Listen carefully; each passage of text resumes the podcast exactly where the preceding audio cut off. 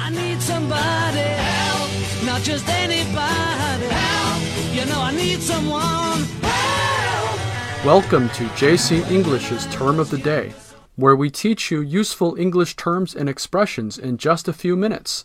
I'm your host, Jerry. Hello，大家好，我是 Cecilia，欢迎大家收听这次英语从洛杉矶发来的 Podcast。 Hey, Cecilia, I need your help. Can you give me a hand? Sure， Thanks. I just need your assistance to introduce today's topic how to ask for help in English. 啊，对，我们今天呢给大家来讲一讲哈，如何用英语求助，How to ask for help。 Right. As you just heard, there are a number of ways to ask for help. 对，你可以说 I need your help with something，或者说 Can you give me a hand？ Can you give me a hand is one of the most common casual phrases. You can also say, Can you lend me a hand? 啊，这个 Can you lend me a hand？这个有点像我们中文里面说的能搭一把手吗？ Also, you can ask for help for specific situations. For instance, if you need a ride somewhere, you can say, Can you give me a lift? 对，如果你想搭车，你可以问 Can you give me a lift？搭我一段路好吗？ And you can also simply say, Can you give me a ride? You can also ask, Can you drop me off at the airport? 啊，你能把我带到机场吗？Drop me off at the airport。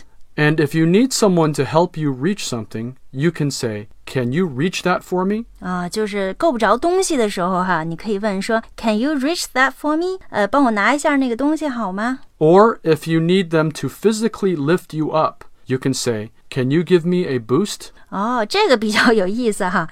呃，问你能把我抬起来吗？Can you give me a boost？还有一个比较常用求助的句子哈，呃，Can you do me a favor？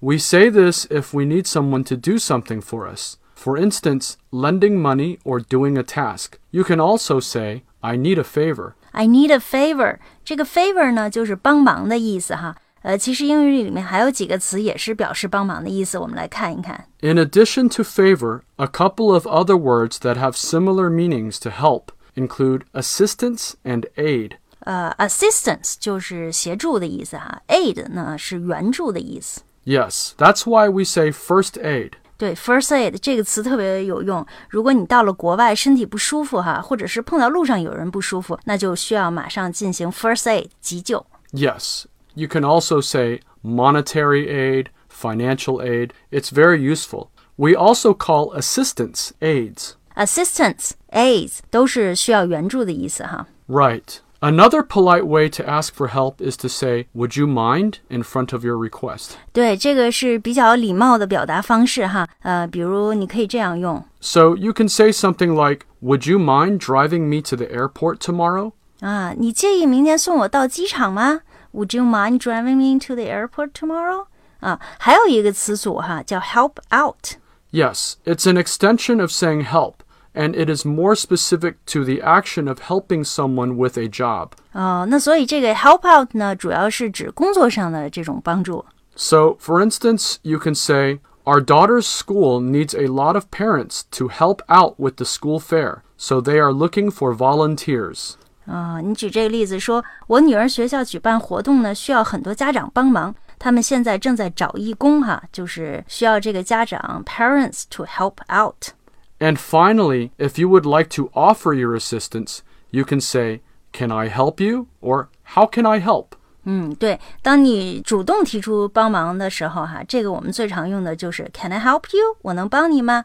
这 Can I help you 经常是，比如说进商店是吧？你一进去，然后店员就会问你 Can I help you？ Yes. 呃，然后还有一个呢句子呢，就是 How can I help？啊、我怎么才能帮到你呢？ That's right. How can I help is something that's very courteous, and you can say this as well if you are a store owner or retailer. 啊，所以店员也可以说 How can I help？ 好，那今天的节目里呢，我们给大家聊了聊如何求助这个话题哈，这些都是我们日常口语里经常用到的，希望大家觉得有帮助，helpful。那想对照文字进行学习的朋友，可以关注我们的微信公众号 JC 英语。我们最近也推出了会员课程，那这个会员课程是每周六天更新，工作日呢每天更新两个节目，而且会员课程呢会有全部的英文文本，帮助大家更好的学习。大家可以进入微信公众号。JC 英语进行免费试听，那目前一年的会员课程呢有大幅度的优惠，大家不要错过哦。那谢谢您的收听，我们下期再见。Help me, I think I'm